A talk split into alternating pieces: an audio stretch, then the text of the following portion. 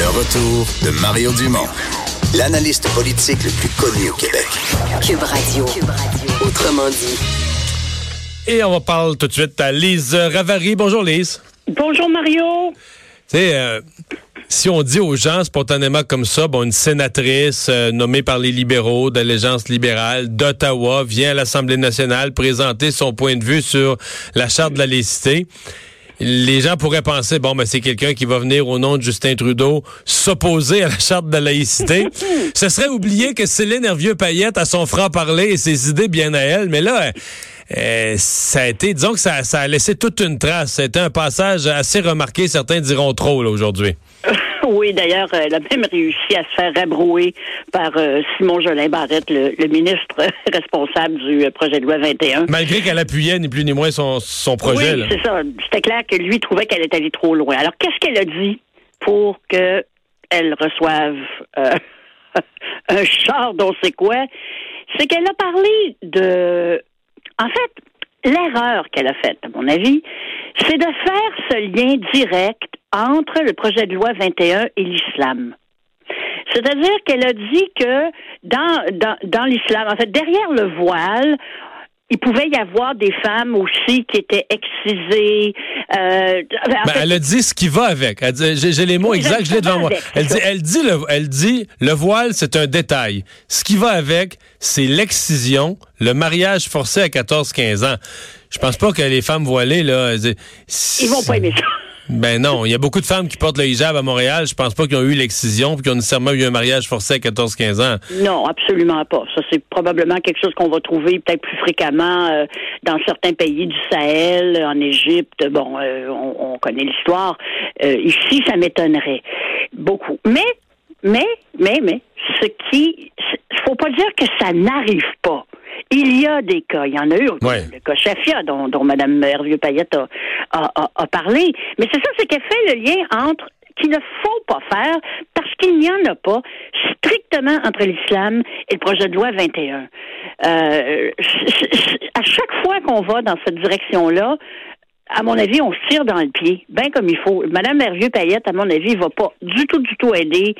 Euh, ça tirera certainement pas, beaucoup de sympathie. Ou... Mais, mais, et c'est là où je fais un mais.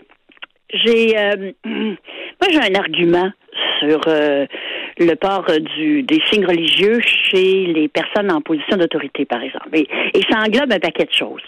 Imaginons un instant une jeune fille et c'est pas un cas fictif, c'est pour vrai. Il y a eu une mhm. jeune fille, il y a deux ans, euh, dans la région de Gatineau, une jeune musulmane dont le père, euh, que le père a battu, menacé, intimidé pendant une année parce qu'elle voulait pas porter, porter le voile.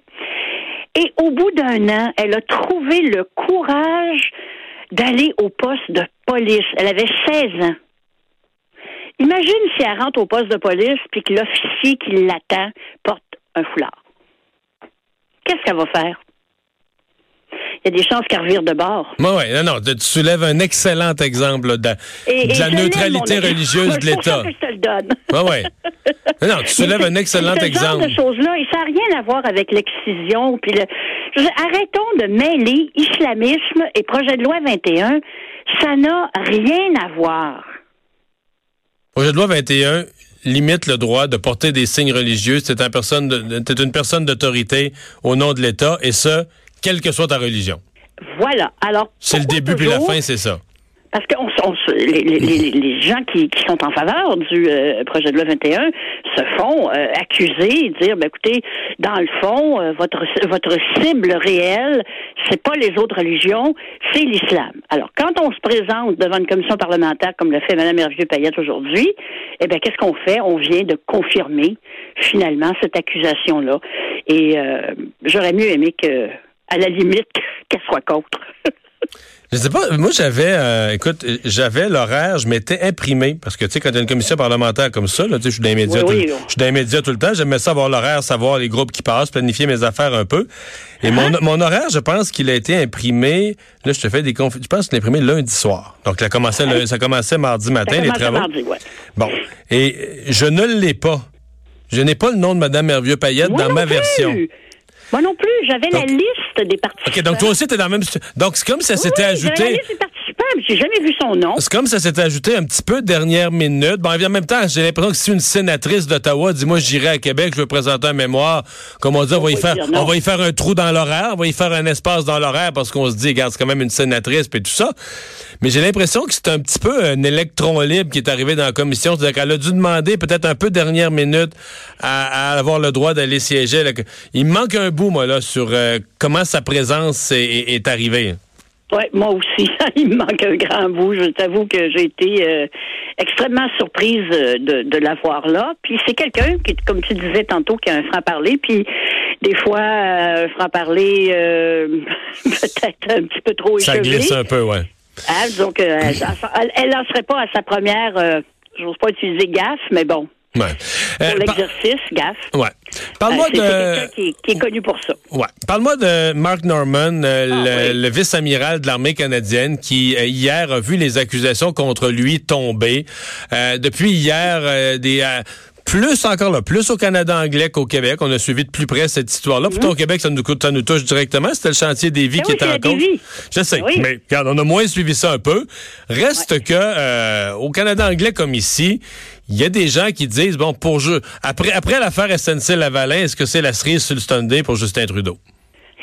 Écoute, ça a été ma première euh, réaction quand, quand j'ai entendu hier soir. D'ailleurs, ça a été euh, sur les réseaux sociaux, là, les, des gens qui suivaient ça, là, surtout les journalistes du Canada anglais. Il y a eu comme une, explosion. Tout à coup, là, il y a eu comme un feu d'artifice sur Twitter. Tout le monde ne parlait que de ça. Euh, et, plus on allait, plus les gens euh, commençaient à dire euh, bon ben est-ce que là vraiment après SNC Lavalin, est-ce que Justin Trudeau a rencontré son fameux Waterloo? Parce que euh, le vice-amiral, il était accusé d'avoir coulé des renseignements à la Davy pour protéger un contrat que Stephen Harper avait donné à la Davy pour un, un bateau ravitailleur. Et quand les libéraux sont arrivés au pouvoir, ils ont dit wow, wow, wow, wow, wow, wow, minute, nous, on va réouvrir ça, on va regarder ça. Et qu'est-ce qui est arrivé? Ben, ils l'ont retiré à la dévie. c'est pas, pas plus compliqué que ça. Et, euh, et, et, et, le vice-amiral, c'est le numéro 2 de l'armée. Ouais, mais cachons pas hein? le fait que... Cachons pas le fait qu'il y a des grosses rumeurs que la raison des libéraux d'agir, c'était un lobbying fort des chantiers Irving dans l'Atlantique. Bien sûr, parce que n'oublions pas que Scott Bryson, qui a démissionné il n'y a pas longtemps, qui était un député euh, de, de, de, des provinces atlantiques, grand ami de Justin Trudeau d'ailleurs, a démissionné un peu, drôle de raison, euh, ben, toujours la même raison. Euh, Personnelle. la famille a le large, mettons. Et M. Bryson était très, très, est très proche de la famille Irving. D'ailleurs, je trouve ça un peu gênant, moi, un politicien qui est proche de la famille Irving parce que c'est une famille, une des plus riches au monde, tentaculaire, qui possède le Nouveau-Brunswick. C'est pas compliqué. Le Nouveau-Brunswick qui appartient. Alors, euh, quand un politicien se rapproche de ces gens-là, je pense que c'est peut-être un petit peu normal qu'il se passe des choses comme ce qu'on vit maintenant. Mais en tout cas, le, la, la, fameuse vice-amiral, euh, le gouvernement décide sans, on ne l'a pas vu venir celle-là, là, de retirer les accusations faut dire que son avocate, c'était la même avocate que Jan Gomeshi. Et c'est une avocate redoutable. Je me demande si c'est pas plus redoutable que Maître Goldwater. ouais, mais elle, je pense que l'avocate, ce qu'elle s'est dit, là, elle s'est dit, si mon client se fait traîner dans des bouts, dans la boue, pardon, pour des raisons politiques, elle s'est dit, ah ouais, ils veulent jouer la game de la politique, venez-vous-en. Puis elle a monté toute sa cause en disant, la défense, là, elle va, elle va mettre en cause des documents du bureau de Justin Trudeau, des gens de l'entourage de Justin Trudeau, un ancien ministre de Justin Trudeau. Moi, je pense que c'est ça, là. Elle s'est ben dit, garde, moi, je pense qu'elle, elle, s'est dit, mon client est injustement accusé pour des raisons politiques. S'ils veulent jouer à la politique, moi, leur payer une traite. C'est comme ça que je vois ça, moi, là. Ouais, je pense, je pense que ta, théorie se, tient euh, très bien. J'ajouterais, euh, par contre, que euh, elle avait, en fait, un des points d'achoppement, c'est que la défense, a, même, la, même la défense a demandé des documents très importants pour le cas, pour pour pour pour la défense de de, de Monsieur Norman du bureau du Premier ministre et n'a jamais pu les, les obtenir. Alors, ça commençait à sentir un peu le roussier. C'est là qu'on fait le lien un peu avec euh, avec SNC Lavalin et puis bon les les, les, potentielles malversations libérales. Est-ce que le est-ce que le bureau du premier ministre s'en est mêlé? Est-ce que c'est le premier ministre qui a décidé qu'on n'enverrait pas les documents nécessaires? Parce que là-dedans, les libéraux, là, ça sent pas bon. Ça ne sent pas bon du tout. Alors, je sais pas. Ouais. Mais non, c'est des questions. plus on s'en va vers les élections, plus ça devient intéressant. Ouais.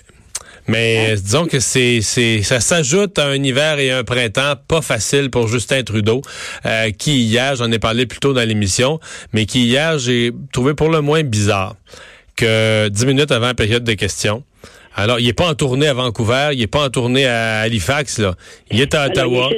non, il est à Ottawa, il est dans le ah building du Parlement, puis il quitte les lieux dix minutes avant la période des questions, une journée où il sait que tout le monde va vouloir y poser des questions. J'ai pas trouvé que ça faisait j'ai pas trouvé que ça faisait courageux qu'il veut faire face à la musique, mais enfin, c'est des choix stratégiques qu'il ouais, Il a peut-être trouvé qu'il a trop dansé cette année, là. Ouais, c'est peut-être ça. Euh, mais bon. hey, merci beaucoup, Lise. Ça fait plaisir. Bye bye. Au, au revoir. On s'arrête pour la pause. Le retour de Mario Dumont.